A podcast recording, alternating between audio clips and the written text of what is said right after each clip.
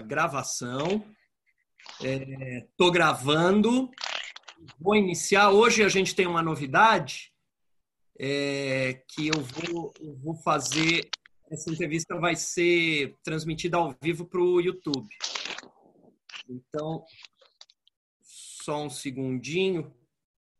É,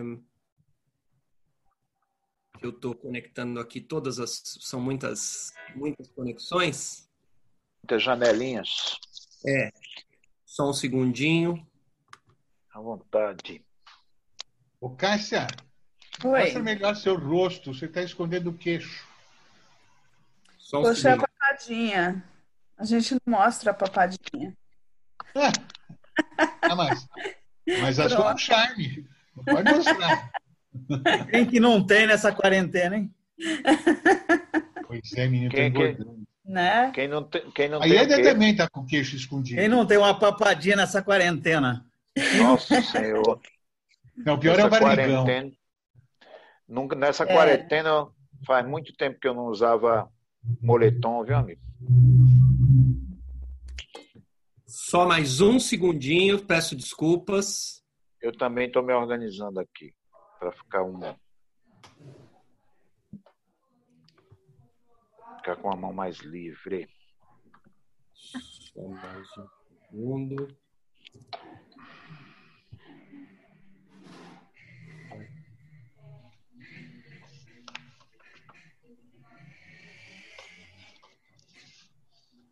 Peço um minuto de paciência só.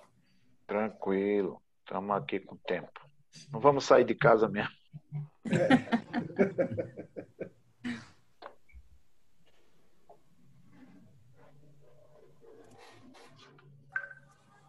Eu estou aqui com a minha cachorrinha que quer participar da, da entrevista, sabe? Mostra ela aí. Como que ela chama, Cássia? Stella. Stella é por causa do, do filme do Marlon Brando, sabe? Do, de uma rua chamada Pecado. sempre quis gritar Stella! Aí tá aqui, Estelinha. Olha que bonitinha. É uma de cinco, na verdade tem cinco aqui. Só que os outros são. Tem o Buda, que é enorme, não dá, não, não dá para vir para cá. Ela é a menorzinha.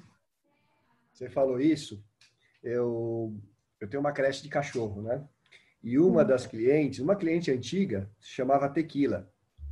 E em um determinado momento, essa cachorra, a dona falando que ela fugiu e a dona começou a sair pelas ruas gritando tequila. Né? Tequila! É, e aí falou que passou uma vergonha, né?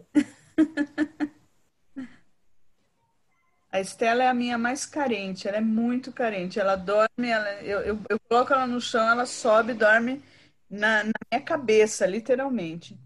Todos os dias. As, os outros são mais comportadinhos. Uhum. Só mais um minutinho e aí a gente vai começar. Já está já tá configurando aqui, é um segundo e começaremos. Já tá, aqui está dizendo que já está no YouTube. É. Ah, ele já está já tá dizendo isso? Que bom. Tá, aqui em cima, ao vivo no YouTube. É, ele também já me deu o aviso pelo ah, é. celular. Então vamos começar. Ele deve estar. Tá... Isso, acho que agora nesse momento está. E é um segundo começaremos. Já tá, aqui está dizendo que é. já está no YouTube. Pronto, já estou ouvindo eco, inclusive. Já está tá dizendo isso, que bom. Tá, aqui em cima. Vou só silenciar aqui, mas já está aqui. É, eu estou silenciando os microfones de todos vocês para evitar esse eco. Então, muito boa noite a todos, sejam muito bem-vindos. É com muita alegria. Meu nome é Rogério Duarte, eu sou secretário-geral da União Brasileira de Escritores e é com muita alegria que eu começo mais é, uma entrevista das entrevistas que a União Brasileira de Escritores tem feito todas as terças à noite. É, só para aqueles que não conhecem, eu costumo sempre fazer uma breve, uma breve fala Estou sobre. silenciando os microfones sobre de todos vocês para evitar esse a UBE. Então, muito boa noite a todos, sejam um muito bem-vindos. É com muita alegria. Meu nome é Rogério Duarte, eu sou secretário-geral da União Brasileira de Escritores e é com muita alegria que eu começo mais é, uma entrevista das entrevistas que a União Brasileira um de Escritores tem feito todas as terças à noite. É, só para aqueles que não conhecem, eu costumo sempre fazer uma breve, uma breve fala. Estou silenciando os microfones sobre... de todos vocês para evitar esse erro. Então, muito boa noite a todos, sejam muito bem-vindos. É com muita alegria. Pronto. É, vocês estão me ouvindo? Me ouvem? Perfeito, é porque eu estava com um pequeno eco do YouTube. Agora sim, então, finalmente, algumas pessoas acabaram chegando, então deu certo. A União Brasileira de Escritores foi fundada em 17 de janeiro de 1958. É, ela é uma fusão da Associação Brasileira de Escritores e da Sociedade Paulista de Escritores. É, tem por finalidade defesa da liberdade de expressão, defesa dos direitos autorais e demais direitos dos escritores, difusão da cultura e democratização do acesso à informação. É, essa, esse terceiro objetivo é aquele que a gente contempla nas atividades de terça-feira à noite, é, e hoje a gente tem o prazer de entrevistar aqui o Marcelino Freire. Eu vou apresentar uma breve biografia do Marcelino, ele vai ser entrevistado hoje pela Cássia. O Marcelino é escritor e editor, nasceu em 1967 em Sertânia, Pernambuco. É, entre 1969 e 75, ele morou em, em Paulo Afonso, na Bahia.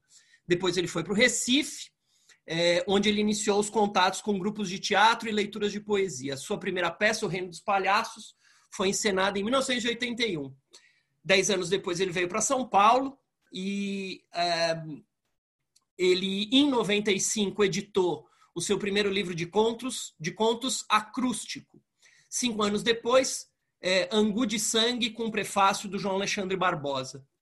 É, em 2002, ele foi publicado na Ateliê Editorial, o livro de aforismos Era o Dito, é, seguido de outros volumes de contos. Balé Ralé em 2003, Contos Negreiros em 2005, Racif Marque Arrebenta em 2008. É, em 2006, ele ganhou o Jabuti com os Contos Negreiros. É, ganhou em 2014 o Prêmio Machado de Assis e também o Jabuti pelos, é, com os Nossos Ossos, lançado pela editora Record. É, e eu queria acrescentar uma informação. Quando eu fui é, jurado do Prêmio Jabuti em 2017, é, é impressionante o número de livros que eu é, é, julguei e que vinham com agradecimentos ao Marcelino. É impressionante a quantidade de escritores que o Marcelino influenciou, as pessoas que fizeram cursos com ele de escrita, oficinas, a quantidade de escritores que o Marcelino lançou, incentivou, é, com os quais ele dialogou.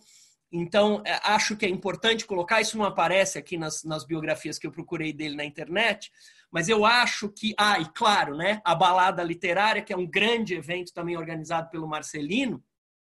Então, eu, eu gostaria de, de iniciar dizendo isso, né, quer dizer que o Marcelino é provavelmente uma das pessoas, um dos escritores com maior contribuição é, é, para a literatura, para a formação de escritores, para a formação de leitores é, do Brasil hoje.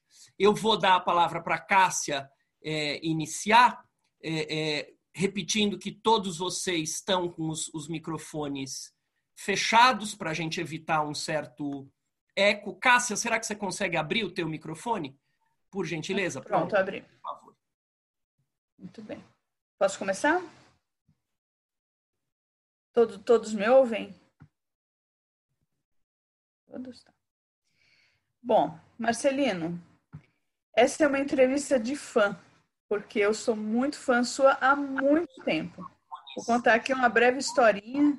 É, eu conheci o Marcelino quando eu era muito jovem e ele também era muito jovem. Ele continua jovem, eu já envelheci. Mas eu conheci o Marcelino, acho que na década de 80, numa oficina com o André Carneiro. E na época, o Marcelino fez um conto muito interessante, porque era um boi e um pasto. E só tinha isso, só tinha o boi e tinha o pasto, e acho que era umas. Era o início de um conto, na verdade, de umas seis páginas, e, e nada acontecia, era o boi e o pasto. Quando a gente fez a leitura crítica do conto, tinha um argentino e eu só falo, só faço essa referência dele ser argentino porque ele violentamente sempre é, dizia que o Maradona era o melhor jogador do mundo e ele tinha uns dois metros de altura por dois de largura. É, e ele e o hábito dele era desmoronar as pessoas, ele fazia bullying com as pessoas, ele destruía todos os contos de todo mundo. E aí, como de hábito, ele, ele fez isso com o conto do Marcelino. E eu disse, então, na época, que para você ter, acho que eram seis páginas mais ou menos de conto, salvo engano, é, e só tinha o boi e o passo. E eu dizia, gente, a gente não para de ler. Para você ter o boi e o passo e nada acontecendo, você continuar lendo, cara, precisa ser muito bom. E aí todo mundo riu. Quando foi a vez de, a gente analisar o conto do, do, do Brutamontes, é, todo mundo ficou com medo, porque ele realmente era muito grande, ele dava murros na mesa. era uma coisa horrorosa. Não sei se você lembra disso, Marcelinho. Eu coisa... lembro. E aí o conto dele era muito ruim. E eu era a primeira a falar. E o medo, né? Aí, eu, aí a primeira coisa que eu falei foi forte. E a metade da sala seguiu comigo, né? Forte, potente, vigoroso, era só isso. Aí o Marcelino estava sentado na minha frente e disse: Não tenho palavras. E aí a outra metade da, da, da, da sala diz: Não sei o que dizer, e todos os sinônimos, né? A classe não sei o que dizer e o forte, né? E hoje eu fico curiosa, Marcelino, para saber como é que você olha para aquele menino que se apresentava naquela oficina literária com um texto já tão potente. Eita, Cássia, um prazer revê-la, que faz tempo que a gente não se encontra pessoalmente. Um prazer estar com todos e todas aqui. Muito obrigado, Rogério, pela apresentação inicial. Eu não sabia que tanta gente chegava com meu nome na lista de agradecimentos ali por eu ter, de alguma forma, impulsionado o livro de, de cada um ou de cada uma. significa que ainda, ainda há escritores generosos no Brasil que elas de alguma forma estão agradecendo lá, é, e dizer que você me encontrou na, em 1991, eu chegando em São Paulo, eu sou pernambucano, nasci numa cidade chamada Sertânia, vim do Recife para, para São Paulo em 1991. E aqui eu já acompanhava um movimento de oficinas de literatura aqui em São Paulo, por revistas que eu lia lá, como a revista Leia, é, e outras revistas. E eu sabia da oficina do João Silvério Trevisan, eu sabia da oficina do Roberto Amado, é, muitas oficinas de literatura aconteciam naquele, naquele começo ali dos anos 90. E eu vim para trabalhar, procurar emprego e tal, mas sem esquecer o meu sonho de literatura. Então eu fui, eu lembro que um dos primeiros lugares que eu fui conhecer em São Paulo foi a casa Mário de Andrade, que hoje é a Casa da Palavra ali na Rua Lopes Chaves, né? Lopes Chaves, que eu conhecia do endereço da poesia do Mário de Andrade. Aí eu fui lá na Casa Mário de Andrade e vi que tinha uma oficina do Roberto Amado e tinha uma oficina do André Carneiro. E Eunice Arruda também dava oficina por lá. Aí eu fui fazer a oficina do André Carneiro, já falecido, um grande autor, é, considerado o papa da ficção científica no Brasil. É um cara, um poeta, prosador, etc. É, e fiquei imediatamente amigo do, do André Carneiro e conheci a casa nessa oficina, ou seja, foi a minha primeira oficina, porque eu era um rapaz que estava chegando em São Paulo, querendo que o sonho da literatura é, continuasse comigo, que eu não fosse engolido pela cidade, e aquela oficina foi super importante. E ali eu já estava desenvolvendo uma, uma, uma espécie de ambição aí de vencer uma novelinha, né? E essa novelinha, eu li os primeiros capítulos lá, que era desse boi, um, um boi boiando no pasto. Acho que começava assim, um boi boiando isso. no pasto e etc. Mas eu, eu perdi esse texto, isso aí não foi adiante, mas de alguma forma isso aí retomou, essa imagem aí desse pasto, retomou no meu romance Nossos Ossos, meu único romance, depois de vários livros de contos publicados, em que eu retomo esse pasto aí mas só que a frase mudou, é uma outra frase, e também a movimentação dos personagens é um pouco mais dinâmica. É, eu começo, um dos capítulos do Nossos Ossos começa dizendo o meu boy morreu. É uma referência ao meu boi morreu, que será de mim, manda buscar outro, maninha lá no Piauí. Então essa figura do boi é muito nordestina, né? A figura do boi, do pasto. É, mas e lembro desse argentino sim, eu lembro que era uma figura grandona e gostava só Sim. de ele, ouvia, não tinha paciência para os textos dos outros e a gente ouvia os textos dele, mas ele não via texto de ninguém. E isso de alguma forma nos divertia e também nos deixava muito conscientes daquilo que a gente estava fazendo, porque a gente percebia que ele não utilizava o mesmo rigor que ele utilizava nos textos dos outros, né? Ele Sim. só criticava por criticar e no texto dele ele não usava o mesmo rigor, nem a mesma é, é, violência, digamos, com que ele se referia às outras pessoas. Mas acabou que ele acabou que ao final ele acabou até se enturmando, foi ficando por lá e a gente continuou produzindo as nossas coisas. É isso. Aí eu olho como uma saudade, alguém que estava, eu vejo assim lá atrás e, e quanto que foi importante para mim encontrar um lugar onde eu pudesse encontrar outras pessoas apaixonadas da mesma maneira que eu e ter conhecido André Carneiro, Eunice Arruda, Roberto Amado, fiz muitos amigos naquela época. Sim. Aí aqui uma pergunta que é do Ricardo. O Ricardo, como ele ia entrevistar, a gente fez uma mescla né, de perguntas minhas com, a, com as dele. É, ele diz o seguinte: você começou nas letras via teatro e poesia. Como você chegou em outros gêneros? Como é que foi o contato com a literatura na sua infância e na sua juventude? Eu, na verdade, eu, eu, eu volto a dizer, de uma família muito grande, de 14 filhos, né? 14 filhos minha mãe teve, desses 14, nove sobreviveram, eu sou o caçula desses nove nasci de sete meses. Então é uma família sertaneja, saiu lá de Sertânia, foi para Paulo Afonso, na Bahia, depois a família toda, quando eu tinha oito anos de idade, foi para o Recife. Então não tem uma vivência de biblioteca em casa, mas uma vivência de exigência da minha mãe que pelo menos os mais novos estudassem.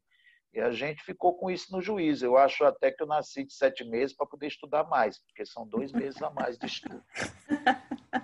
E aí o que, que acontece? Ah, ela queria que a gente estudasse, estudasse, estudasse. Eu já estava ali com oito, nove anos de idade, já lendo tudo, e me deparei com a poesia do Manuel Bandeira, é, uma poesia numa, eu li essa poesia numa gramática de um irmão mais velho, e ao ler esta poesia eu disse, nossa, eu quero mais poesia deste poeta aí. Eu li a poesia O Bicho do Manuel Bandeira. E aí uma professora, vendo aquele menino pedindo poesia, me deu uma antologia poética do Manuel Bandeira, e eu me deparei com aquele homem à beira da morte, aquele homem ali esperando a morte o tempo inteiro. A segunda poesia que eu li dele foi exatamente como essa. Eu faço versos como quem chora, de desalento de desencanto. Fecho o meu livro se por agora não tens motivo algum de pranto. Aí eu li aquilo e digo, nossa, tem uma pessoa chorando aqui, está pedindo para eu não fechar o livro. Eu digo, não, não vou fechar não, seu Bandeira. E aí me deparei com aquela poesia à beira da morte o tempo inteiro, aquele beco, aquela tuberculose. Aí comecei a escrever minhas primeiras poesias.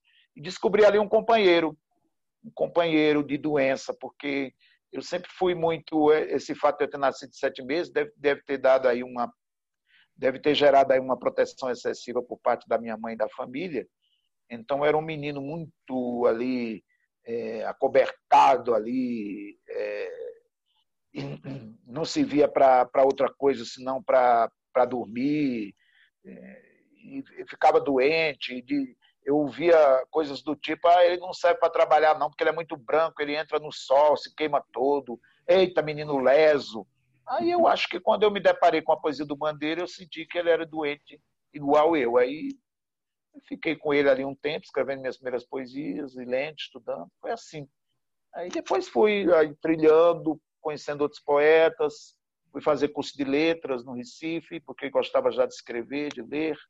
Não completei o curso de letras, vim para São Paulo em 1991, fiz grupos de poesia, mas tudo a partir aí de Manuel Bandeira e de teatro. Eu fiz teatro muito novo também.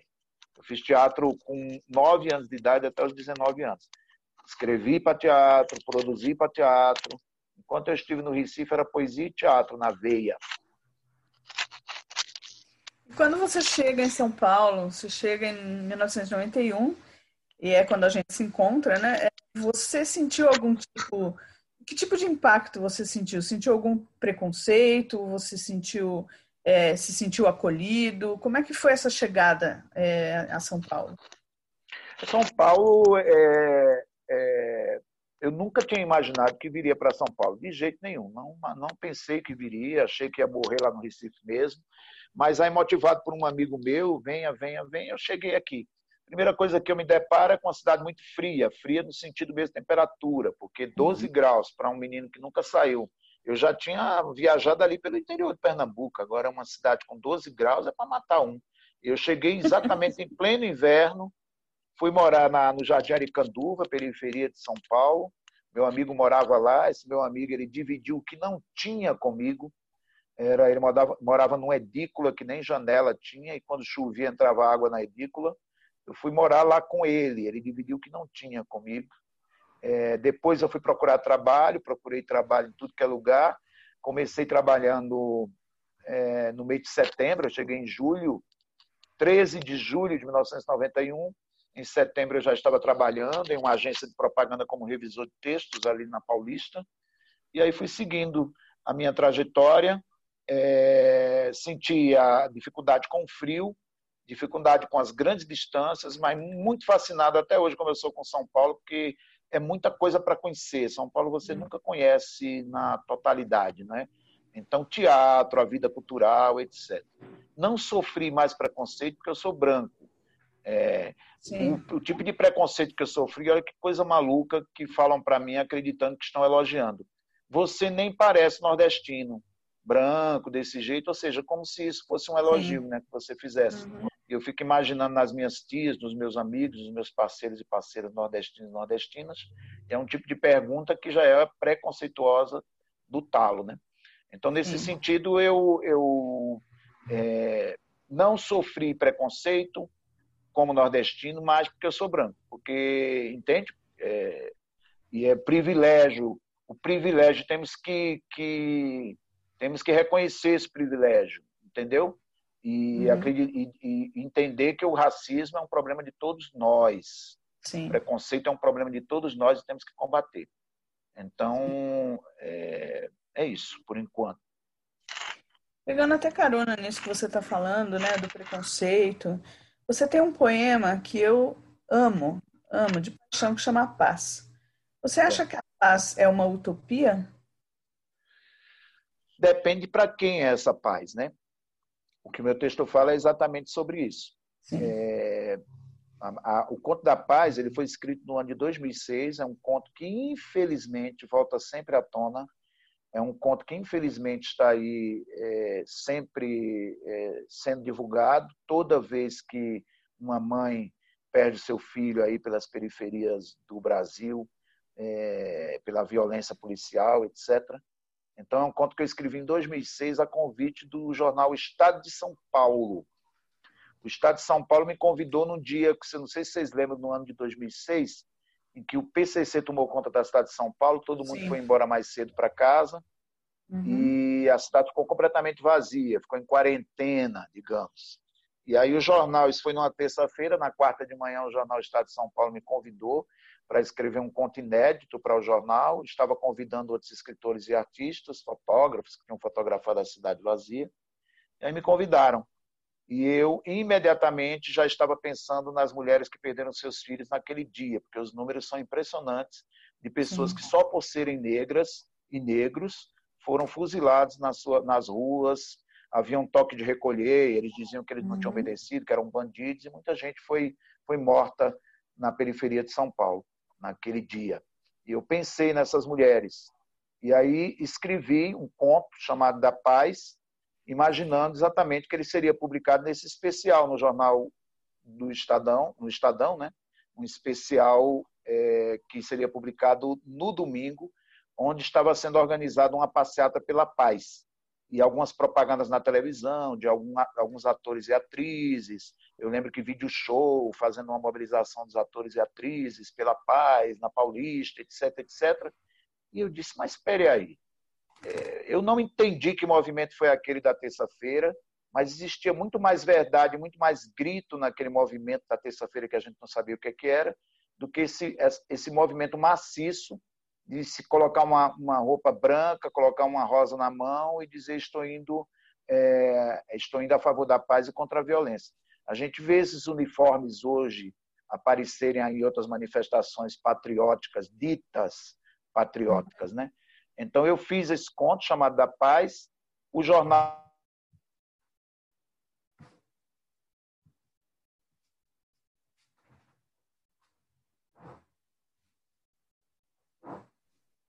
Travou aqui o Marcelino. O Marcelino deve ter dado uma travada. Quem é que é a paz? Você me perguntou. Ah, Oi? voltou. Pronto, é, travou aqui, num, num dado momento travou aqui. Mas está até ok? Tá ok, agora tá ok. Estou falando demais, Cássia. Estou tentando explicar Imagina, aí para quem está chegando.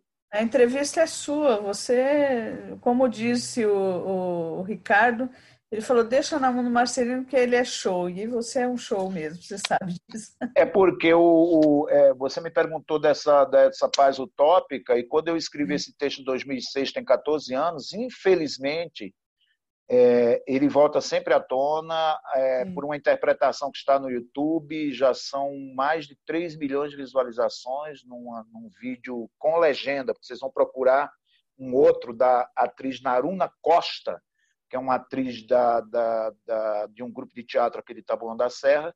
Ela interpreta esse texto há mais de 10 anos e isso viraliza toda vez, infelizmente, que acontece o assassinato de um, de um jovem, de uma criança negra na, nas periferias do Brasil.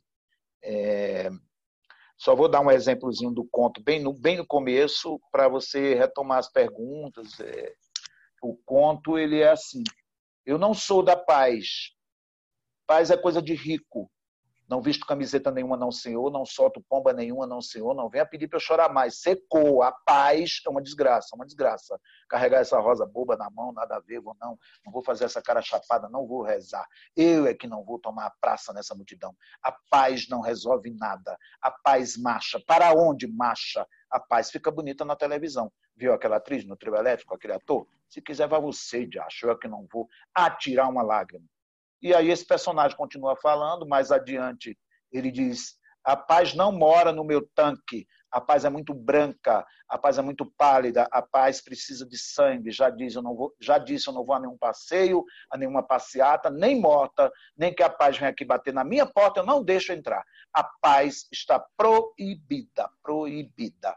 E o personagem continua falando, e aí mais adiante a personagem diz: Vou fazer mais o quê, hein?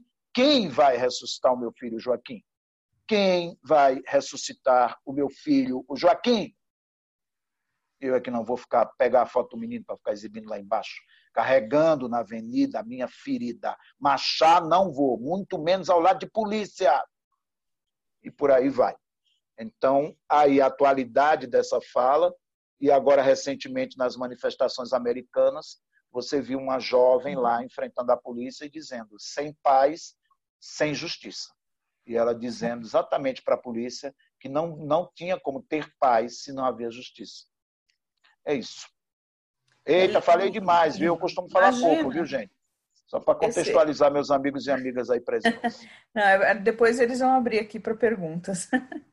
Escuta, querido, como é que nasceu a ideia da balada literária? E como que ela está sendo pensada neste ano em função da, da pandemia? Quem é que vão ser os homenageados? Como é que como é que é a balada literária, ela, ah, o que, que acontece? Eu sempre, além de, de escrever os meus livros, eu sempre estou envolvido numa, numa nisso que eu chamo de uma cena literária que precisa ser afirmativa sempre. Né? Eu tenho que lembrar que eu sou escritor no Brasil que se lê muito pouco, então, eu o tempo inteiro eu tenho, eu não me contenho, não é aquele que escreve e acha que vai resolver os destinos da humanidade só na escrita. Então, eu acredito numa militância constante, num movimento constante da literatura. A balada literária veio daí. O evento acontece em São Paulo desde 2006, ou seja, são 14 anos, né, que acontece em São Paulo. É, já acontece em Teresina desde 2017 começa lá na cidade de Teresina, no Piauí, é, em Salvador há cinco anos e aqui em São Paulo há 14 anos. Eu costumo dizer que, enquanto outras festas são feitas com um milhão, a balada é feita com humilhação, porque eu vou pedindo, eu ligo, eu imploro.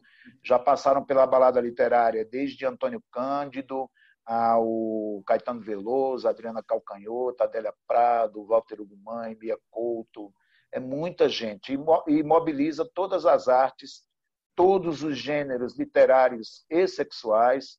Nós temos há muito tempo na balada literária o, o transversal, o sarau trans.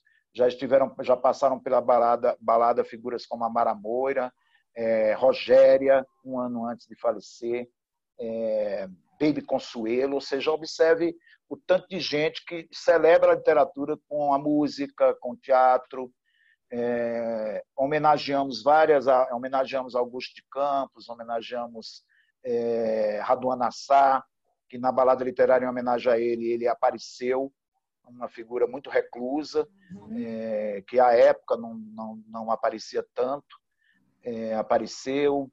É, cinema, a gente homenageou a cineasta Suzana Amaral, Suzana Amaral que só fez três filmes baseados em livros, e este ano nós estaríamos, estaríamos, não, nós vamos homenagear, mas eu digo que você perguntou em relação à pandemia.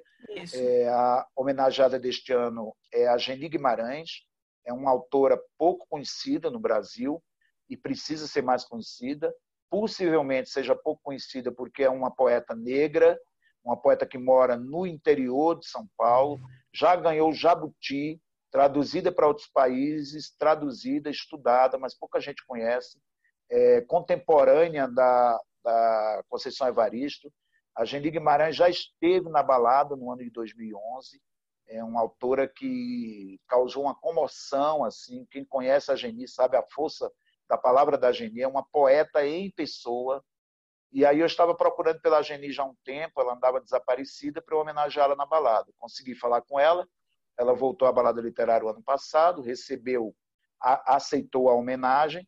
E a homenagem é de 3 a 7 de setembro este ano mas a balada literária vai acontecer virtualmente, num esquema que eu estou ainda é, arquitetando com os outros curadores, né, o de Teresina e o de, e o de Salvador. De Salvador é o Nelson Maca e o de Teresina é o Elton Soares.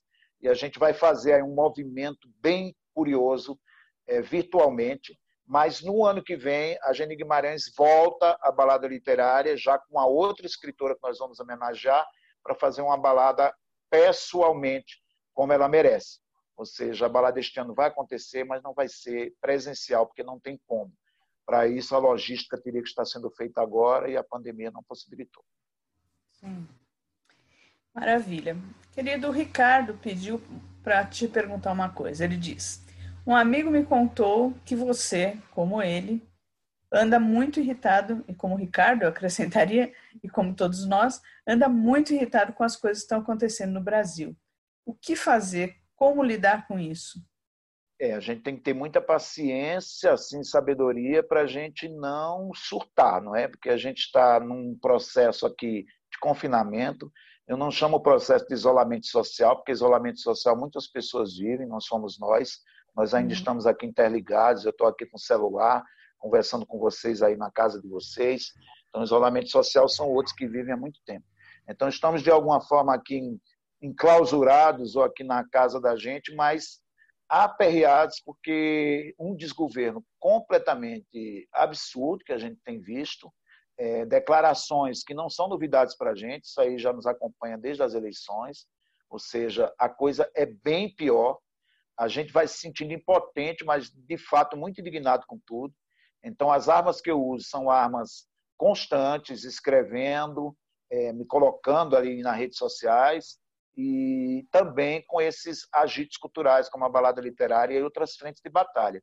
No ano passado, para você ter uma ideia, a balada literária homenageou Paulo Freire, porque um ano antes, um ano antes, eu anuncio quem será homenageado. E percebi, percebi, uma, percebi uma perseguição muito desonesta, covarde, é, com Paulo Freire e com toda a obra desse grande mestre brasileiro. Então, eu já falando com a com a viúva dele, a Nita Freire. Ela aceitou fazer a homenagem. Nós fizemos a homenagem no ano passado com vários amigos de Paulo Freire, vários professores, vários é, é, bibliotecários que vieram do Brasil todo, dos lugares mais distantes, participarem dessa homenagem a Paulo Freire. Foi uma homenagem belíssima que a gente fez no ano passado, tanto em Teresina como em São Paulo, em Salvador. Essas respostas eu vou dando, eu sou muito inquieto, é, organizo antologias, vou para frente, vou para o enfrentamento, sabe? Isso eu não vou parar de fazer. Então, nesse momento, a gente tem que ter muita paciência para não enlouquecer, mas essas frentes de batalha me deixam atuante, entende? E a balada literária vai ser uma resposta a isso este ano e outras frentes de batalha que eu, que eu, das quais eu participo. Bom, eu, eu sinto que a gente está começando a. Não sei né, se é uma impressão minha, mas eu sinto que a gente está começando a sair daquele torpor primeiro, né? Da, da, que demorou até, né? A gente ficou aí, acho que um ano engolindo sapo, engolindo sapo e ouvindo cada vez coisas piores e, e, e naturalizando né, essa violência, banalizando essa violência verbal, essa violência simbólica. E eu acho que nesse momento a gente começa a, a ter uma reação, começa pelo menos a esboçar uma reação. Infelizmente, a gente está aqui no, meio de uma pandemia, né? Então a gente tem que lutar, como disse ontem uma, uma atriz, eu não, nem me lembro quem ela falou, a gente tem que lutar contra o vírus e contra o verme, né? Então a gente está numa, numa luta num momento muito difícil, né? É. Mas eu queria ir para frente aqui e perguntar sobre o seu livro, que eu acho magnífico, e sempre em todas as oficinas que eu dou, eu utilizo, o Ricardo também, que é, é o Contos Negreiros. Né? Hum. É, o Ricardo diz, e eu concordo, que ele faz sempre muito sucesso quando estudado em classe com os alunos universitários, no caso dele. No meu caso, que não sou mais professora universitária, mas às vezes dou oficina, eu também utilizo e ele é muito bem recebido. É, Ricardo diz assim: é uma boa estratégia para se estudar o navio, o navio negreiro de Castro Alves, comparando as duas obras, que é o que ele faz. Você tem consciência disso? O, o livro foi pensado é, no navio negreiro quando você é, escreveu? Não, na verdade eu, eu publico livros de três em três anos. Aí durante esse período eu vejo quais são os, os contos que eu tenho e qual o livro que esses contos estão pedindo. E eu percebi que vários contos meus, nesse período de três anos, eram contos sobre preconceito, preconceito racial, preconceito é, contra o homossexual, preconceito contra os indígenas, os analfabetos, etc, etc, etc. Aí eu percebi essa ligação dos contos e disse, eu vou escrever um, um, um livro chamado Contos Negreiros, exatamente usando como referência Navio Negreiro, né? Como referência, não. É, navio Negreiro, Castral escreveu Navio Negreiro, vou escrever Contos Negreiros. Mas não é um livro negro. Ele é um livro sobre preconceito. Ele é um Sim. livro é, contra o preconceito, colocando inclusive o leitor, eu também como escritor, como opressor e oprimido. Que parcela uhum. nós somos opressores? Em qual parcela nós somos oprimidos, opressores? Tem preconceito contra o nordestino, etc, etc, etc. Então, comecei a juntar isso em um livro. É, na época, inclusive, Cássia, quando eu ganhei o prêmio Jabuti de melhor livro de contos do ano, é, em alguns jornais, tanto no jornal O Globo, como no jornal A Zero Hora, lá do Rio Grande do Sul, saiu a lista dos vencedores e estava lá, Navio Negreiro de Marcelino Freire. Eu Sim. acho que deram o Jabuti porque estava na hora de premiar Castro Alves, que não é possível que o Castro Alves não tenha recebido o Jabuti. Tanto é que depois eu digo, eu já sei como é que é. Aí eu, eu nasci em Sertânia, como eu falei aqui. Aí é, eu tô, tá, tô escrevendo outro romance chamado Grande Sertânia Veredas, que é para ver se eu ganho é o próximo outro Jabuti. Mas brincadeiras à parte, esse livro é um livro que eu não tinha, na verdade, não, não, a gente, eu escrevi reunindo esses contos, sabendo que existia muito dessa oralidade, dessa conversa, porque em todos os meus textos tem essa conversa com rap e com repente, muito mais com repente, é um texto mais cordelizado, tem Sim. uma oralidade muito presente, eu falei aqui do Conto da Paz, é, você pode observar que, quer queira, quer não, o Conto da Paz ele tem ali eu não chamo de rimas, mas imãs. Eu trabalho com imãs, um sistema magnético ali. Então é uma palavra puxando o outro. Eu não sou da paz, paz é coisa de rico, não visto camiseta nenhuma, não senhor, não sou pomba nenhuma, não sou, não é, mas secou, tá vendo? Ó? Secou, a paz é uma desgraça. Né? Então essa, esse núcleo sonoro é algo muito da oralidade nordestina e sertaneja. Uma das pessoas que mais me influenciaram foi a minha mãe. E as ladainhas da minha mãe, as rezas dela, estão presentes naquilo que eu escrevo. Então eu percebia que os textos eram urgentes, meus textos são muito urgentes, muito rápidos naquilo que eles querem dizer e, e conversam muito com esse ritmo. Então quando bate no ouvido de qualquer pessoa, de um jovem, é, ele imediatamente se identifica, porque ali uhum. tem uma espécie de sonoridade, de vexame, de grito, de algo que ele está querendo gritar, mas não sabe como e é, a, a, o conto Trabalhadores do Brasil, que abre o livro Contos Negreiros, é um exemplo disso. Esse, esse, esse conto é muito é, falado, defendido em saraus pelo Brasil, por atores aí pelo Brasil e atrizes. Toda semana eu recebo leitura do Da Paz, leitura do Trabalhadores do Brasil, do Totonha, que é um conto da, da do, do Contos Negreiros, por atrizes, por atores, jovens que leem, que descobrem. No CD do Emicida, não o último CD, o anterior a este mais recente, ele me convidou para fazer Trabalhadores do Brasil no disco.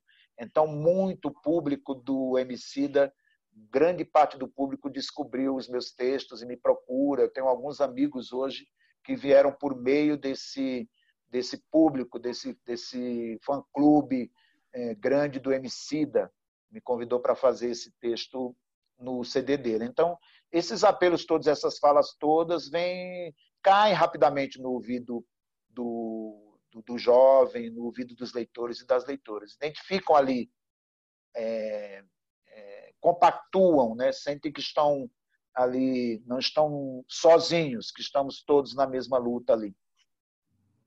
Eu sinto muito presente essa oralidade na, na, na sua literatura Inclusive, eu, eu acho que você dizer, ler ou declamar um poema é uma outra arte, né? Que eu, por exemplo, não domino. Eu, eu declamando as minhas poesias ou lendo os meus textos, eu acabo com todos eles. E eu acho que você tem essa grande vantagem de ser um, um, um leitor magnífico das, da, da, da, não só das, coisas, das suas coisas, como de outros autores, mas eu acho que você é um leitor magnífico. A gente fica assim, né, é, presa naquilo que você, naquilo que você lê. Tanto que quando eu dou oficina, eu passo alguns vídeos seus é, falando é, dos seus textos ou lendo os seus poemas, porque eu acho que é, você carrega essa oralidade muito presente, tanto, tanto na escrita quanto na forma de você dizer, né? Uma coisa muito impactante.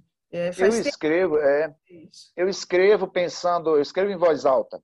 É. A palavra tem que estar defendida no corpo. O escritor não escreve só com a mão, com o cérebro.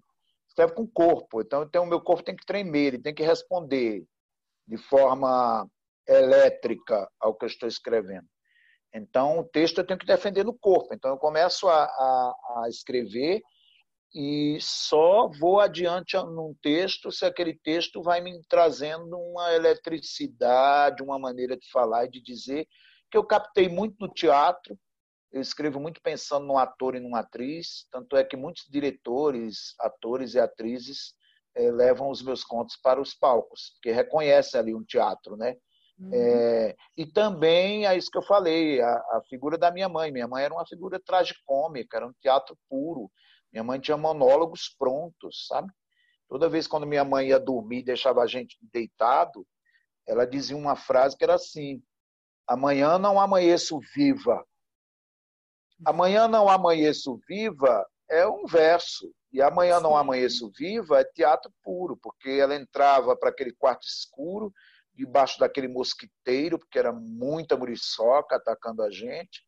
E, aí eu ia atrás dela, sem, ela sem saber, eu ia lá escondido para saber se ela estava respirando, porque ela falou que amanhã não amanhecia viva.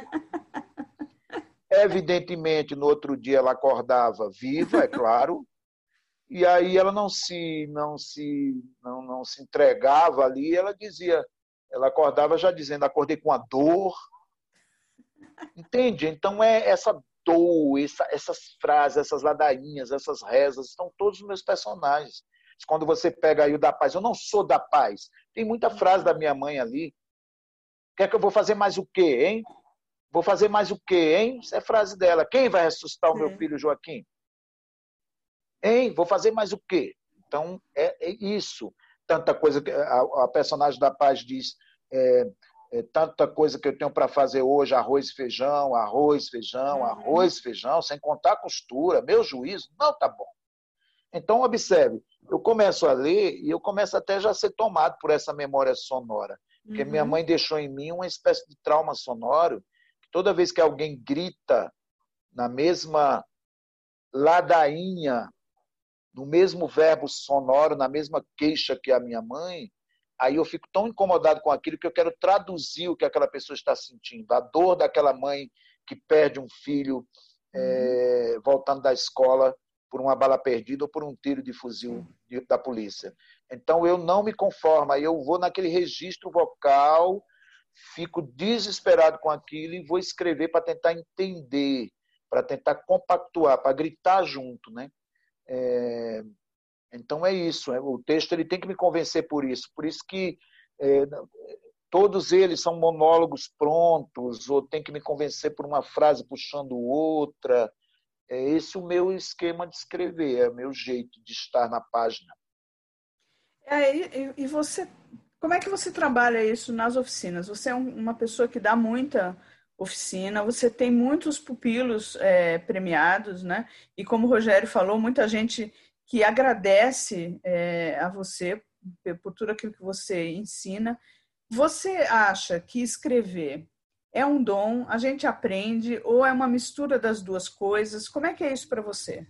Se você fizer uma oficina básica, se você ler, se você é, é interessado em literatura, fizer umas oficinas básicas, ler uns livros de teoria, você é capaz de escrever um conto, você é capaz de escrever uma novela, é capaz de escrever um poema até. Mas você está comprometido com aquele poema que você escreveu? Quais são as palavras que você está usando naquele poema? Você consegue sair à rua com aquelas palavras que você pôs ali no texto? Você defende essas palavras em si? Perdeu que unha? Que pedaço de dedo você perdeu? Quanto de chumaço de cabelo deixou ali? Cortou na própria veia, na própria pele? Está comprometido com aquela palavra? Então, o que acontece muito na oficina de literatura que eu coordeno é que a pessoa chega, é, mas é um sistema literário que escreve por ela. Uhum. Eu não consigo tocar aquele poema, eu não consigo entrar naquele romance. Então, o, o, o que eu faço na oficina é ouvir todos os textos, provocar alguns exercícios tentar trazer a pessoa né, para junto do seu texto. É, e o seu texto, sim, tem a ver com a sua visão de mundo. Um personagem que você constrói não precisa ser você, mas é a partir de você. Então, uhum. eu o tempo inteiro vou trabalhando essas questões quando a pessoa descobre que estava usando palavras, é, que, que não conseguia defender, ou seja, um sistema literário estava escrevendo por si. Quando ela começa a perceber que está, que, que está mais comprometida com aquilo que está escrevendo, aí é uma descoberta absurda. Então, isso acontece, muitos desses que têm publicado o livro, ganhado o prêmio e tudo, é porque encontraram o seu jeito de estar na página. O seu jeito de estar na página é o seu jeito de estar no mundo. Uhum. Então, é preciso que se entregue alguma coisa. Porque ah, é ótimo, e eu, eu, eu, eu converso sobre técnica e teoria também na oficina, mas eu quero primeiro que a pessoa chegue, se firme na página. É incrível, porque as pessoas chegam na oficina muitas vezes dobradas, envergonhadas, é, lendo o texto delas de, de cabeça baixa, parecendo alunos da oitava série que a professora pediu para ler em voz alta. Quando começa a descobrir o tom, a entonação do texto, começa a levantar o corpo, a, sabe, a ler para frente. E não estou uhum. falando de teatro, estou falando de defesa no corpo. Sim. Escrever, você escreve com o corpo inteiro. Né? E alguns lugares comuns, clichês, eles colam na pessoa e a pessoa acha que está escrevendo e aqueles clichês ali que estão tomando voz do texto ou do personagem. E aí eu brinco sempre em sala de aula, sai do corpo que isso aqui não te pertence. A menina de 15 anos chegar na minha na sala, gosta de poesia, está lá para fazer oficina. Começa o texto, estivera eu, eu digo não. Não. Não, sai do teu corpo, tira esse pretérito mais perfeito do teu, do teu corpo, que ele não te pertence. Ou alguém que chega e fazendo, e tenho acompanhado vários poetas, inclusive poetas da, da, é, que publicam seus livros pela periferia, pelos saraus, rappers, estão escrevendo seus livros, quando vão colocar o texto na página, a preocupação com a vírgula está toda lá, vírgula daqui, vírgula dali, a vírgula. Aí eu chego para a pessoa, depois de não sei quantos anos sofrendo com aquela vírgula, eu digo, olhe, você não, não se incomode que você tenha faltado a aula de uso de vírgula, não Você não sabe usar a vírgula, não, não tem problema. Sabe como resolve isso? Tire todas as vírgulas. O escritor não trabalha com pontuação, trabalha com pulsação. Encontra a pulsação do seu texto. A pessoa, quando eu tirei aquele bloco de ferro das costas da pessoa, nossa, então quer dizer que é como você respira. Respire e dê o espaço. Os poetas nos ensinam a trabalhar com espaço, vazio, com pausa. Os poetas nos ensinam tudo isso. O escritor não escreve só com palavra. Uhum. O escritor não escreve só com gramática. Se fosse gramática fosse a garantia de uma boa escrita, estávamos cheios de excelentes escritores aí. Você, diz, uhum. você sabe da gramática para criar a sua própria gramática. E todos os escritores fizeram isso. Então, o que eu faço, na verdade, é esses, são esses cutucões, essas provocações, e aí o texto começa a vir muito vivo, muito da pessoa. Aí é isso, é isso que eu faço. Eu tenho uma amiga e ela fez vários, várias oficinas com você e ela fala que o, o, exatamente isso, que o, o que ela mais sentiu foi conseguir estar em conexão profunda com o texto, esquecendo as crases, as vírgulas, etc., mas tendo essa essa conexão profunda entre aquilo que ela escreve e aquilo que ela é, né? Uma uma, uma poesia, ela, ela escreve poesia e prosa, mas uma escrita muito visceral. É, então eu, eu, eu já tenho ouvido exatamente esse, esse resultado é, da, Opa, tá bloqueando. De uma tá, dessa tá. Oi? Conseguiu? Não, era que estava. Não, dá, tá bem, pode ir. Tá. É, bom, eu queria fazer a última pergunta, depois, depois a gente vai abrir aqui para outras perguntas.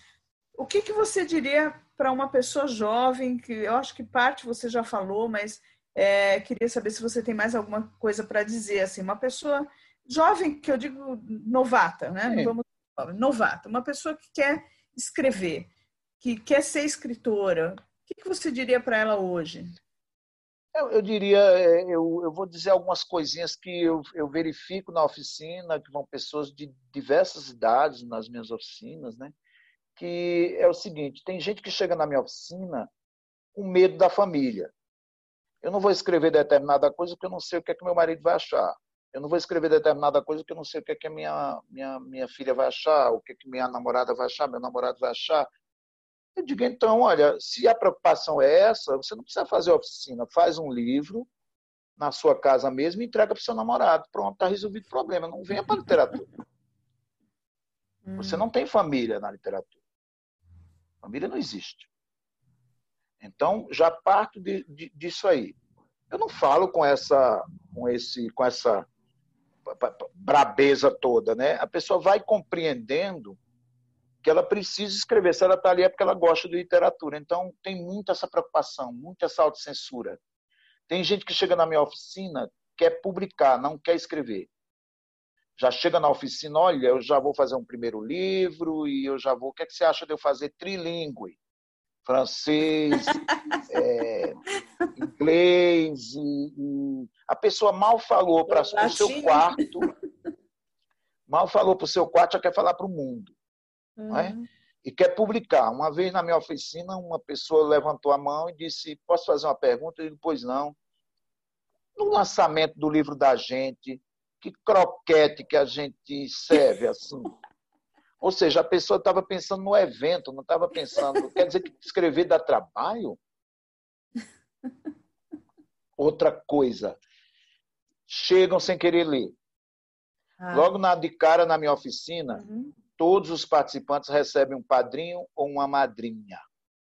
Chegam, aí está lá Euridice Fontela, isso em sorteio, né? Pega um papelzinho, está lá Euridice Fontela, está lá Glauco Matoso, está lá Carolina Maria de Jesus, cada um pega um padrinho ou uma madrinha. Aí eu digo, na semana que vem vocês trazem informações sobre o padrinho e a madrinha de vocês. Resultado, uma maneira de conhecermos 20 escritores e escritoras que sofreram muito para fazer o que vocês estão escolhendo fazer aqui. E aí é, é uma descoberta de todos, daquela, daquela, daquele poeta, daquela poeta, daquele autor. É... hoje em dia, eu falo sempre, hoje em dia, hoje em dia você tem muito mais facilidade para pesquisar uma determinada coisa. Em que sentido? Eu brinco sempre que o Google está nos ajudando muito a escrever. Porque você, se você colocar uma frase no Google e o Google completar essa frase, troque a frase que ela está ruim. Já é uma oficina. o Google já nos ajuda no clichê. Ele já reconhece o clichê. Muito bom. Outra coisa, aí eu digo assim: você sabe de uma autora, você sabe, jovem aí que está querendo escrever, você sabe, por acaso, de uma jovem autora que esteja escrevendo nesse exato momento que você está querendo escrever lá na cidade de Assunção, no Paraguai? Se não sabe, o Google também nos dá essa informação, viu? Você coloca lá autores contemporâneos escrevendo no uhum. Equador, autores contemporâneos escrevendo no Paraguai, autores contemporâneos escrevendo em Moçambique, etc, etc, etc autores e poetas escrevendo em Teresina, no Piauí. Tem muito movimento literário acontecendo em Teresina, no Piauí. Sabemos uhum. quem é que está escrevendo no Piauí, não é? Sabemos disso. Sabemos as revistas literárias, os projetos literários que acontecem nesse exato instante em Teresina, no Piauí, com todo amor da vida, inclusive a militância e os textos maravilhosos, os artigos maravilhosos que nós temos na revista Piauí, que ainda é uma revista muito completa e necessária para o entendimento dos momentos que nós estamos passando. Mas é preciso lembrar que a revista Piauí é feita no Rio de Janeiro. Sabe-se uhum. quais são as revistas que são feitas no Piauí? Google. Então você é um escritor do seu tempo. Então é preciso saber os saraus da periferia. Já, já participou, já foi, já viu? Tudo isso é movimento literário. Mário de Andrade já nos ensinava isso. Com quantos escritores e escritoras ele, ele, ele se correspondia? Não é? É muita gente produzindo hoje. Aí a pessoa quer chegar na oficina acreditando que é a inspiração. Você pergunta se leu, não leu nada. Uhum. Tudo bem, não leu? Vai ler agora. Vai, vai descobrir Sim. quem é Carolina Maria de Jesus, Euridice Fontela, Adília Lopes. Vai descobrir. Ótimo, estamos aqui para isso. Tem muita gente que quer escrever, não quer ler quer escrever, não quer escrever, quer publicar. Então, são casos e casos. É isso um pouco que eu digo, não ter medo da família, pesquisar, ler bastante, encontrar os seus pares, os seus parceiros e parceiras do crime, para você não se sentir tão sozinho. Tá ótimo. Querido, eu ficaria 20 horas conversando com você, porque é uma delícia, é uma delícia te reencontrar depois de tanto tempo. Nossa, é muito tempo muito tempo, né? 20, 20 e poucos anos. 28 anos. Algumas vezes depois, lá na é. vila, né? E tal. É. Falada, mas faz tempo que a gente não conversa, né? Tão, é. Tanto junto. E aí agora a gente vai fazer a, a, as perguntas rodarem aqui. O Rogério vai é, ver quem é que tem pergunta. Já tem um aqui do Leonardo, né? Vamos lá? Então, vamos lá. É, vamos Fran... lá. Leonardo Francelino, é, você pode liberar. Fala lá, Léo. Léo. Oi, oi, Marcelino. Boa noite. Boa noite, professor Rogério. Boa noite a todo mundo que está aí. Prazer Oi, Léo. Eu estou te procurando aqui, porque eu estou no celular e eu tenho que ficar baixando. Cadê o Léo? Estou aqui, ó. Camisa verde. Ah, vi agora, Leonardo Francelino. Olha, nós somos charás quase. É, então, eu comecei a ler você por causa do meu sobrenome. Eita, é, olha só. Gente, eu, a primeira vez que eu li você, é, Contos Negreiros, eu estava no metrô, voltando para casa, eu, eu, li o seu conto chorando, seus contos chorando, né? Porque bateu forte. Né? E uma vez eu encontrei com você ali na, na República e estava, deixei minha noiva que ela estava indo comprar umas coisas e eu falei não, vou tietar um pouquinho porque esse cara merece, né? Não, é nenhuma, não é nenhuma pergunta, é mesmo um agradecimento por você é, influenciar é, escritores e escritores como eu, professores como eu, a levar uma mensagem é, de, de conscientização para os alunos e para a sociedade. E o seu trabalho, os frutos do seu trabalho é, são importantes para a sociedade. Se você não conseguir ver eles agora, você pode ter certeza que os anos é, te mostrarão isso. Se você não tiver aqui, muita gente vai falar de você. Escreva mais, fale mais sua obra, escreva muito mais. Você é, é um cara que, que emociona e toca. Obrigado por todas as vezes que eu te entrei eh, no sofá da minha casa, na mesa da minha casa, uma ideia. Você não está frente, mas está através da literatura. E eu admiro você. Obrigado, viu? Um beijo. Muito obrigado, Francelino. Muito obrigado. Emocionado aí com sua com seu depoimento e muito obrigado aí por de alguma forma trabalhar ou abraçar os meus textos aí, estarmos juntos compactuando aí dessa mesma revolta. Muito obrigado. Obrigado, Francelino. Um abraço. Fernando. Boa noite, Marcelino. Boa noite. Quem está falando? Fernando Dezena, daqui da Moca. Certo, deixa eu procurar você aqui. Achou aí branquinho, branquinho. Branquinho, branquinho. É porque eu estou no celular. Ah, Fernando Dezena? Isso. Oi, Fernando, da Moca, olha, bairro bom. A Moca, bairro bom. Pra, pra... Deixa eu te perguntar uma coisa, Marcelino. É, duas perguntas. A primeira, eu gostaria que você falasse um pouquinho mais do teatro. Você falou bastante de construção literária, é, falou de, de da, da, construção de texto em prosa, falou um pouco de poesia, mas de teatro eu, eu acho que você é, passou um pouco batido. Eu, eu gostaria que você falasse um pouco mais do, do, do, de como você vê o teatro atual e como você analisa o seu teatro.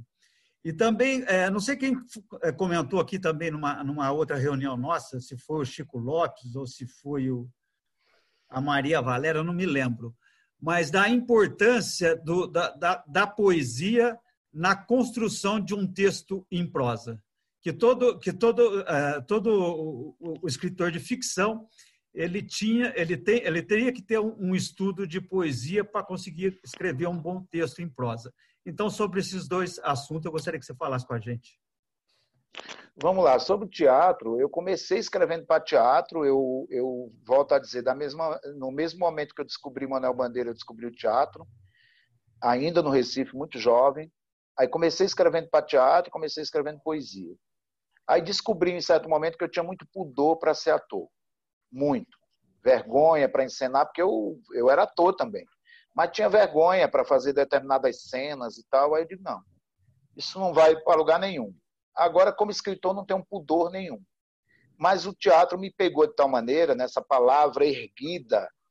O teatro é o ator, ele pega aquela palavra que está no seu estado quieto, parado, e dá voz, gesto, muito suco de laranja, muito sanduíche de mortadela, muito tempo para ensaiar, para encontrar aquele gesto, aquela palavra e oferecer essa palavra para o outro, né? E eu acho lindo isso. E sem nunca assistir ao que está fazendo. Só se gravar, mas não é a mesma coisa. Esse gesto solitário de preparação do ator, contra tudo e contra todos. Em casa ninguém entende porque é que ele quer ser ator, ninguém entende porque é que ele faz teatro. Aquele solitário entrega um gesto solidário, essa palavra que vai para o outro. Aí o que é que acontece? Eu não me tornei ator, mas o ofício do ator me ensinou a tentar ser como autor generoso na entrega desse texto. Então, o texto ele tem que entrar em mim como, um, como algo que treme, que se incorpora e que é entregue. Por isso que eu falei para a Cássia que quando eu escrevo meus textos, escrevo texto em voz alta e fico pensando sempre num ator e numa atriz. Então, o teatro para mim é isso. Eu, eu escrevi umas primeiras peças de teatro que eu não reconheço como peças de teatro, porque não havia uma carpintaria, uma técnica muito peculiar e precisa do dramaturgo e da dramaturga, né? Então não tem, eu não tenho essa captaria. O que eu tenho é escrever esses textos, esses contos, e esses contos batem no ouvido e no corpo de muitos atores e atrizes por aí, onde elas eles emprestam voz, tempo e entregam essa palavra para o outro. Porque eu me manifesto assim quando eu escrevo, pensando em teatro. E amo ler teatro amo ler teatro, porque ler teatro me ajuda em diálogo. Teatro é composição de personagem, todo mundo tinha que ler. Por que, é que esses personagens de Shakespeare todos ficaram? É a construção do personagem. É incrível. Você, você lê uma, uma peça do Plínio Marcos, tem cara mais quarentenado do que Plínio Marcos, aqueles, aqueles personagens todos confinados, poucos personagens, ou é num cubículo, discutindo ali um sapato, ou é, é espancando um, um gay, é, um, um outro casal ali, de um outro cafetão. Incrível a composição daqueles personagens, aquela fala, aquela oralidade. Amo ler teatro, amo. Costumo dizer sempre nas minhas oficinas que quando eu chegar a um conto, quando eu chegar a um conto que você escreveu, esse conto já tem que estar borbulhando, igual os personagens dos, das grandes peças de teatro. Quando abrem-se as cortinas ou não, os personagens já estão vivendo naquela caixinha ali. É o segredo desse movimento que o teatro nos ensina. E o segredo dessa palavra boa de falar, escrever a embocadura. Então leia um texto, se aquele texto não está sendo defendido no teu corpo, se esse texto, por mais técnico que ele seja, ele não tem uma embocadura, ele está apenas, você diz o texto e aquilo não está saindo nada do teu corpo para ninguém, né? Pô, vai ler os, vai ler os, vai ler os poetas, vai, vai, vai ler os poetas dos quais a gente gosta. Se aquilo já não começa borbulhando em ebulição. E agora, José? Você quer sem nome, que zomba dos outros, que ri, protesta. E agora você? Esse, esse poema existe antes de ser escrito. O problema da poesia é a poesia. O problema da poesia é você querer escrever algo esperando que alguém leia a sua poesia e goste. Não existe leitor. O leitor não existe. Tirando isso, vai ser lindo. O que você tem que fazer é um movimento. Quando eu leio um poema do Drummond, aquele poema já está em permanente movimento quando eu chego lá. Quando eu chego no poema do, da Cecília Meireles, aquele poema já está existindo ali. Se você abrir o poema, ler ou não ler, é problema seu, mas o movimento já foi feito pelo poeta. Então é reconhecer esse movimento vivo. O teatro me ensina muito isso, esse movimento vivo do texto. Sobre. Qual era a outra pergunta? Era sobre. A, a importância poesia. da poesia na construção da prosa. Aí algumas pessoas também, eu tô, eu tô lembrando de alguns exemplos porque são questões que me vêm ao juízo. Algumas pessoas chegam na minha oficina e assim, olha, o que eu escrevo é uma prosa poética. De quem lhe disse isso? Ah, é porque a minha poesia tem elementos, a minha prosa tem elementos de poesia. Eu digo, olha, quem disse isso para você é porque está chamando você de doido. Porque quando a gente diz que alguém escreve uma prosa poética, quer dizer, não, não venha me perguntar nada que eu não sei não, viu? Entende? A gente joga no balaio da loucura do poeta tudo que é alguma coisa que a gente não entende, que sai do caminho. Aí a gente joga na conta do poeta ali. É uma prosa poética que você escreve. Toda prosa é poética. Toda prosa é poética. É ritmo, é linguagem. Encontre o ritmo do seu texto, o tom do seu texto, a fala do seu texto, o jeito de estar na página, a pulsação do seu texto. A Saramago, né? Saramago é incrível. Escreve tudo sem pontuação. Não foi Saramago que inventou isso. Os poetas nos ensinaram isso.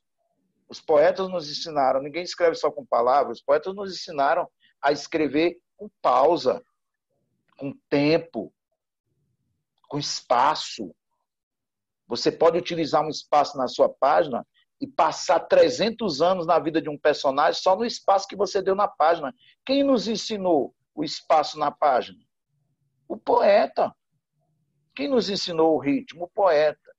Quem nos ensinou que tire essas vírgulas daqui, que essas vírgulas estão atrapalhando o ritmo do texto? O poeta. Tem coisa mais linda você ver um poeta utilizando um ponto e vírgula tão bem quanto um Raduan Assar? Aquilo não é ponto e vírgula.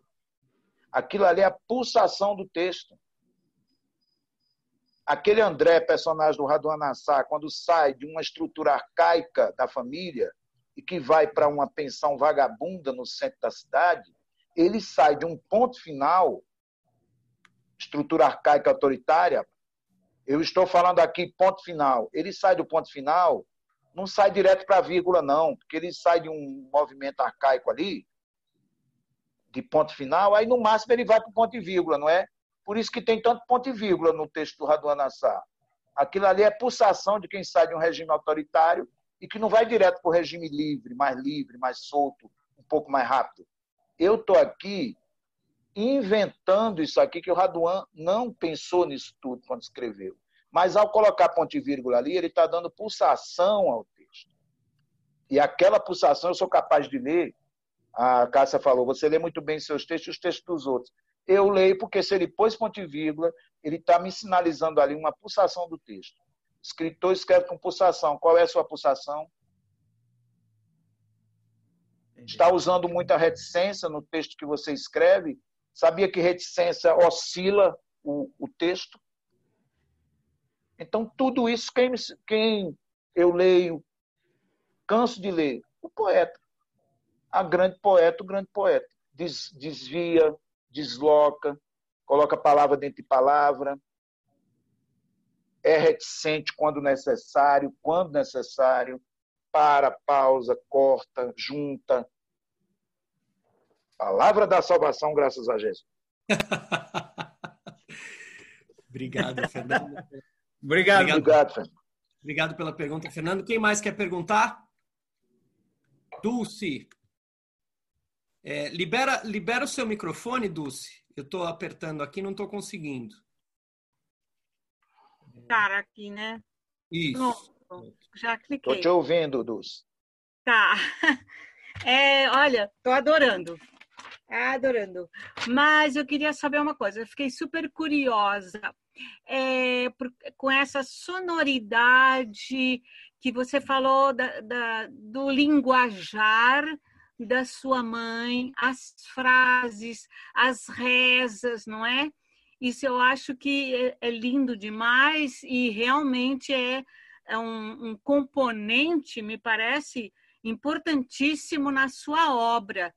Aí a minha pergunta é a seguinte: quando veio para São Paulo, chegando em São Paulo, acredito que não foi só o frio que assustou um pouquinho, mas a sonoridade também das frases do paulistano, né?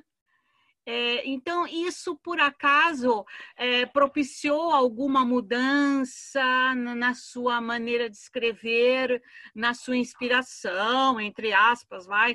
É, assim, o, o que, que, tem algum componente é, do, do, paulistano, do linguajar paulistano, é, que entrou na sua composição como escritor?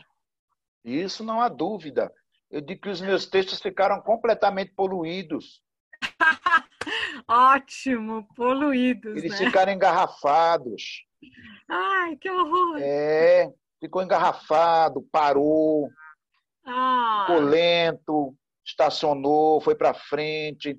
O, o, primeiro livro que eu publiquei aqui, Dulce, na, com, com editora, e a partir da, da, da, do encontro que eu tive extraordinário com professor João Alexandre Barbosa, uma figura extraordinária, generosíssima, chegou para mim e perguntou: Você tem alguma editora? Está publicando por alguma editora? Eu falei: Não, estou, eu mesmo publico os meus livros. Ele falou: Vou te indicar para a Ateliê Editorial, que eu gostei dos seus textos, e me indicou para Ateliê, escreveu prefácio, publicou esse prefácio é, é, inicialmente, publicou esse prefácio primeiramente no, no, na revista Cult, na época, quando ele era colunista etc. E ele afirma isso. O meu livro Angu de Sangue, Angu de Sangue, que não tinha esse título, os meus textos não tinham esse, os, os meu, o meu livro de contos não tinha esse título, era um outro título, não vou lembrar qual, uhum. e virou Angu de Sangue. Claro. Aí eu cheguei para ele, João Alexandre, eu já me encontrava na época com alguns escritores que começaram estavam na mesma época, na mesma época publicando os primeiros livros ali. Luiz Rufato, o Nelson de Oliveira, é, André Del Fuego, muita gente se encontrou num certo momento lá. E eles não gostavam, a maioria não gostava do título Angu de Sangue. Aí eu cheguei para o João Alexandre, mestre, mestre, meus amigos, metade dos meus amigos não gosta do título Angu de Sangue. Bom, mas é. Aí ele falou assim: ele, não, porque é bom a gente ouvir os parceiros e parceiras, porque é, é, é, o bom é a gente encontrar esses parceiros e parceiras, porque a gente faz uma lista de dez títulos. A Clarice conversava muito com o Fernando Sabino, né, para chegar aos títulos dos livros dela. Ela tem, eu lembro da história da Clarice que tinha um título que era a, a veia no san, a veia no pulso. Aí o Fernando sabe não, a veia no pulso não vai de jeito nenhum, porque a veia no pulso parece a veia Quarker no pulso, a veia Quarker. E ele até brincava, se você colocar um acento, um acento fica a veia no pulso, você não vai colocar esse título. E aí virou a maçã no escuro, muito melhor, né? É. Então é importante. Só que eles não gostavam do angu e eu gostava. Aí o João Alexandre disse assim: Eu gosto do angu de sangue, sabe por quê? Nunca comece calmo. Hum. Deu uma baforada no cachimbo assim, eu digo: É isso, angu de sangue. E ele disse: Tem outra coisa. Esses seus textos foram transformados pela cidade de São Paulo. Esse título, o angu, que é o angu da tradição, que é o angu da sua origem pernambucana, em contato com a cidade de São Paulo, virou um angu de sangue. Ganhou essa violência, esse angu transformado, contaminado por esta cidade, pelos ruídos da cidade. Ele apontou isso na apresentação que ele fez. Ah, que interessante. E é isso muito bem o que você fala, e eu percebi isso. O ah. meu texto, o meu livro, o meu texto seria outro se eu Sim, tivesse eu... ficado ficado lá. Recife. Exato. Teria, é, teria sim uma outra escrita, mas a geografia do lugar, as afetações, os, os, os, as coisas que sofria aqui, tudo isso vai para o texto. Aí não há dúvida nenhuma, o ângulo de sangue é fruto disso. Sim, fantástico. Obrigada. Obrigado, amiga. Ótimo. Obrigado, Dulce, pela pergunta. Quem mais quer perguntar para o Marcelino? Quem mais? Quem mais? Quem mais? Eu não estou vendo, não sei se consigo ver a mão de todo mundo. Se ninguém mais tiver, eu tenho uma. Olha, Silvia, olha quem está ali. É porque eu não estou vendo as pessoas na sala, não, viu? Eu não estou sendo mal educado, não, com as pessoas. É porque Silvia... eu estou no celular, aí se eu não ficar é. passando feito manteiga, eu não vejo quem é que está. Estou vendo você aí, Silvia, querida, camoça. Silvia, Amada. boa noite, só liberar o seu microfone. Oi, Marcelino, oi, Cássia. Que alegria, quero mandar um beijo enorme para esses dois queridos que eu amo. Estou aqui me deliciando. Que saudade. Que Saudades, né? Estamos aqui confinados, né, amada? Pois é. Confinados, mais juntos. Aqui, que maravilha. Confinados, mais juntos aqui. Tá ali o imediato que tá parecendo o Vitor Hugo, olha só, tá ali. O imediato ali, editor. Tá, tá a cara histórico aí, Hugo. ó. Olha só, charmosérrimo. Ele tá mesmo, ele tá, ele tá barbudo. Eu tô é? barbudo, é. 60 dias em quarentena, e aí eu resolvi não fazer nem barba nem nada, só tomo banho. Eu tô, eu tô, só tomo banho. Eu tô com Isso cabelo. É o que você diz, hein? Tô com cabelo. Teve uma hora que eu digo, eu vou pelar minha cabeça, ninguém tá vendo. Mas aí eu fiquei com medo de o cabelo não voltar a crescer. Assim, pelou e ficou, né? Eu digo, não, cara. Aí eu não fiz isso, mas a minha vontade era fazer. Imediato quer fazer uma pergunta? Não, eu deixo para depois. A Silvia ia fazer, né? Quer fazer? Era alguém ia fazer. Quem era? Pode fazer, Silvia. Só liberar seu microfone. Fica à vontade. Oi, desculpa, desculpa. Peraí, peraí. Libera, por favor. Você mesma. Pronto. Eu estava, na verdade, eu estava mais ouvindo, assim, encantado ouvindo, mas é, eu queria perguntar sobre a influência desse período na escrita é, porque eu ouço dizer assim, em alguns momentos que é algo tão forte que está acontecendo que parece que precisa esperar passar e digerir para depois escrever e outras pessoas já têm um impulso, né? Então eu queria a minha pergunta é mais sobre a influência desse momento né, na escrita, se como que tem sido isso? Eu sim, eu já eu, eu escrevi algumas coisas durante a pandemia, a quarentena. Escrevi uns textos, mas percebi que eles estão limados de um humor. É, claro que eu escrevi assim textos contundentes, como da paz e tal, mas eu estou falando que tem uma coisa um pouco mais mais seca, um pouco mais desprovida de um eu, eu, eu não saberia te dizer, mas é, uma, é um texto seco, um texto mais seco, mais.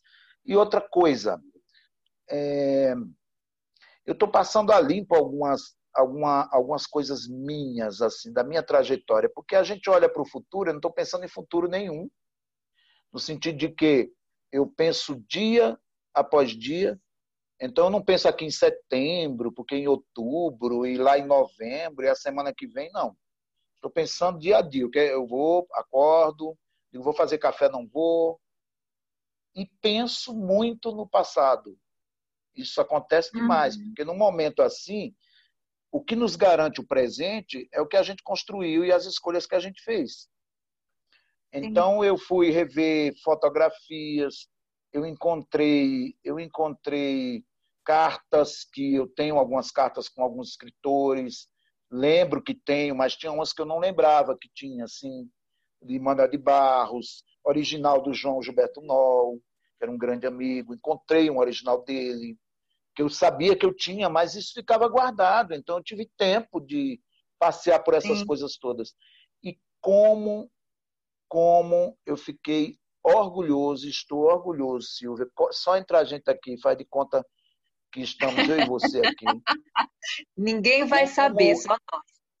Eu fico orgulhoso, muito triste com tudo que está acontecendo. Estou lutando e a cada dia, dia a dia, ajudando quem precisa ser ajudado mesmo. Quando eu puder, até onde eu puder, faço isso.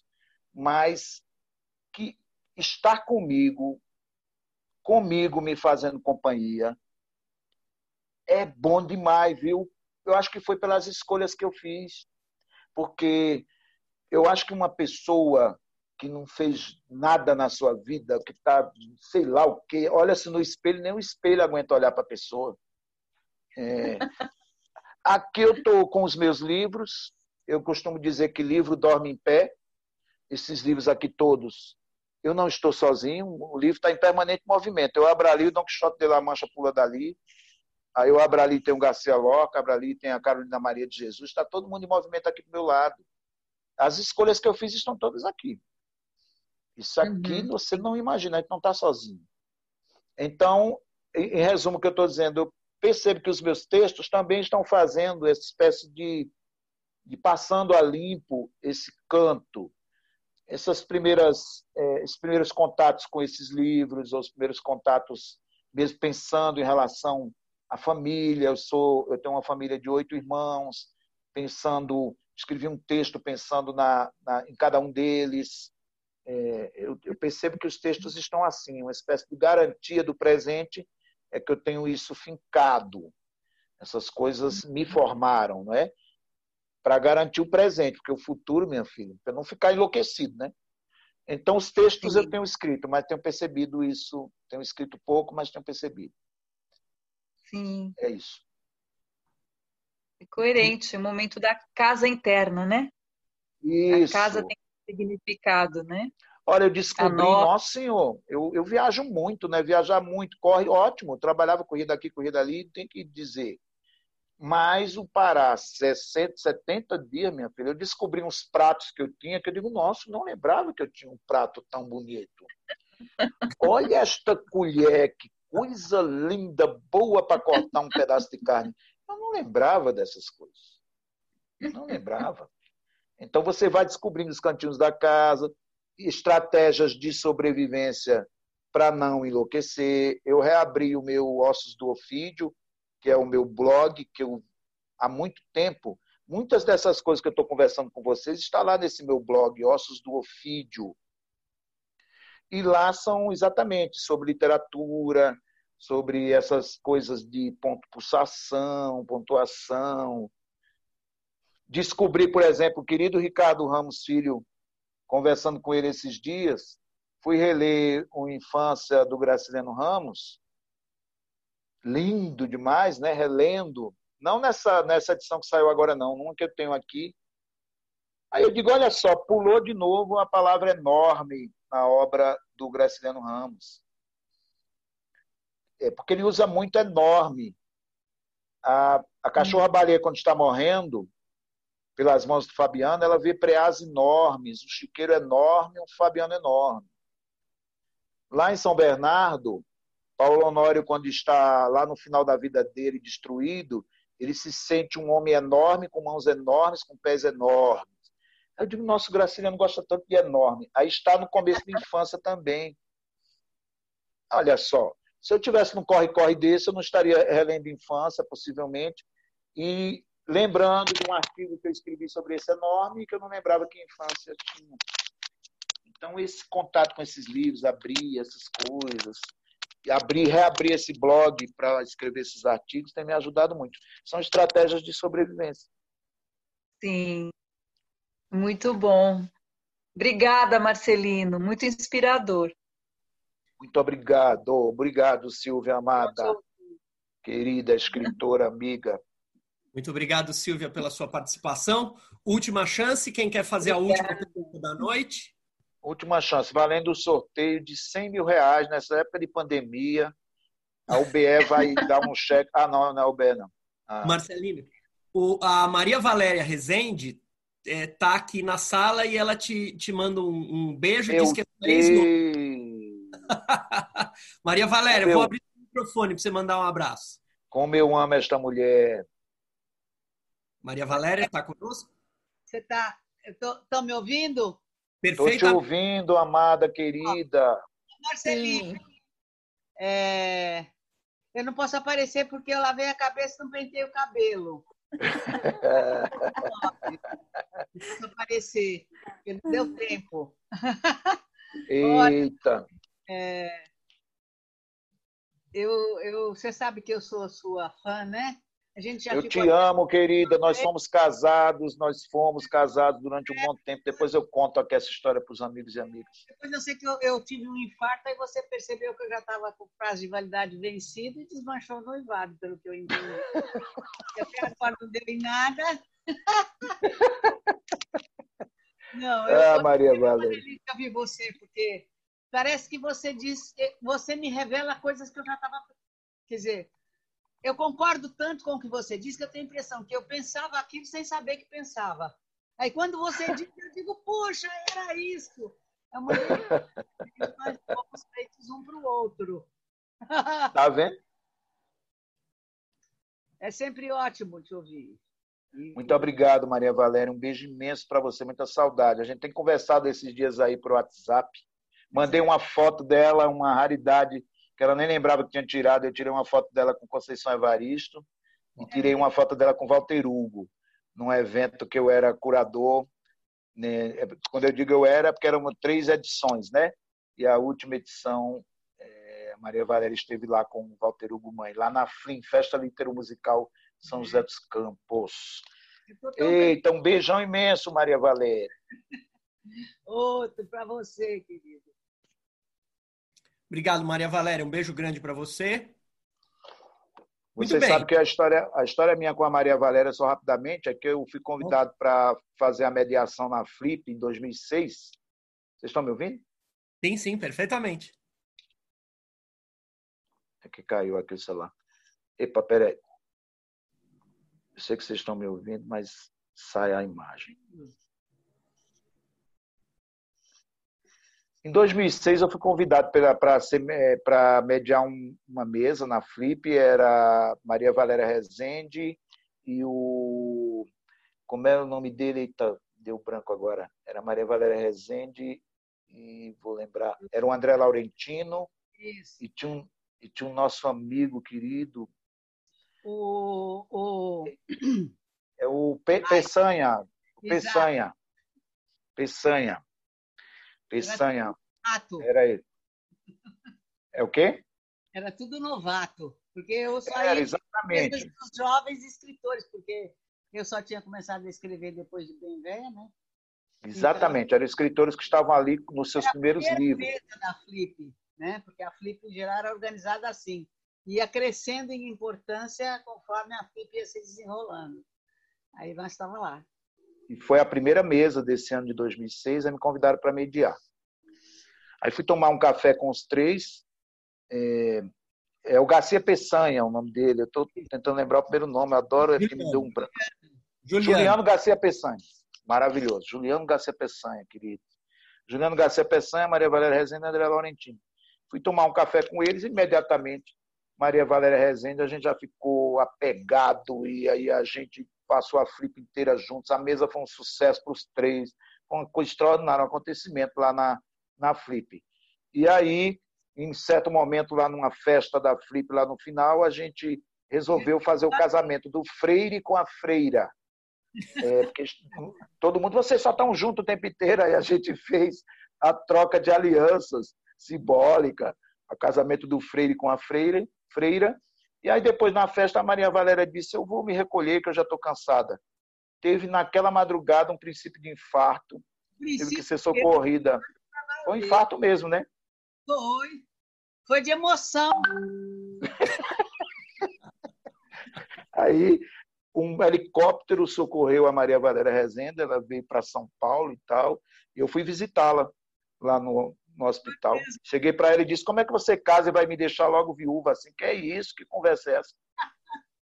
Tá aí a Maria Valéria Rezende. E não morri até agora, meu filho, você vê? Você é, é, nossa guerreira maravilhosa. E eu tenho tanto compromisso que eu não vou poder morrer tão cedo ainda. Muito bem, não vai morrer nunca. É isso, era a historinha da, do freire com a freira. Legal. É, Cássia, então eu vamos encaminhando, vou, vou abrir seu microfone. Você. Oi, desculpa, eu abri, foi sem querer. Pronto. Pronto, abri. Pode se despedir, eu depois vou mostrar quais são as, as próximas entrevistas e a gente encerra. Tá bom. Bom, queridos é, todos e todas, muito obrigada pela participação. Marcelino, eu te amo de paixão desde que a gente se conheceu. Então faz aí vinte e tantos anos, quase 30. 28 anos, quase 30 anos. Pois é, e continuo apaixonada por você, pela sua obra. É, quero muito tomar um café com você quando tudo isso terminar, né? A gente Vamos. Eu, você, Ricardo, quem quiser, a Silvia querida aqui, né? Vamos. É, e todos aí, e... a gente marca com todo mundo aí. Uma, marca uma... com todo mundo, isso. E quero te agradecer muito. É, você é uma pessoa muito querida, muito querida. Muito obrigada. Muito obrigado, Cássia. Muito obrigado a todos e todas que estiveram aqui. Muito obrigado ao Ricardo. Um grande abraço para ele. Vou dizer para ele que correu tudo bem. Um beijão para todos e todas. Fiquem bem. E vamos aí resistir. Vamos nos cuidar. Cuidem-se. Obrigado. Marcelino, em nome da, da União Brasileira de Escritores, eu agradeço muito também. É, você é realmente incrível. Acho que é o, o, além de um escritor talentoso, extremamente generoso, como eu disse no, no, no, na tua apresentação, muita gente é, deve a você a iniciação na literatura. Você abriu o caminho para muita gente. Isso é uma coisa maravilhosa. Muito obrigado. Eu só eu queria... quero. Ter... Ah, fale. Por favor, por favor. Não, eu queria terminar é, dizendo que, além das coisas que eu estou escrevendo na quarentena, eu tenho um caderno em que eu sempre faço umas anotações.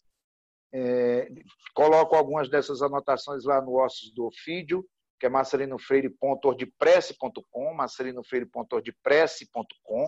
Lá vocês têm, eu tenho ensaios de improviso, coisas que eu falo sobre um pouco do que eu do que eu vou vivenciando nessas oficinas todas. Aí vou terminar com uma dessas frases que eu anotei no caderninho.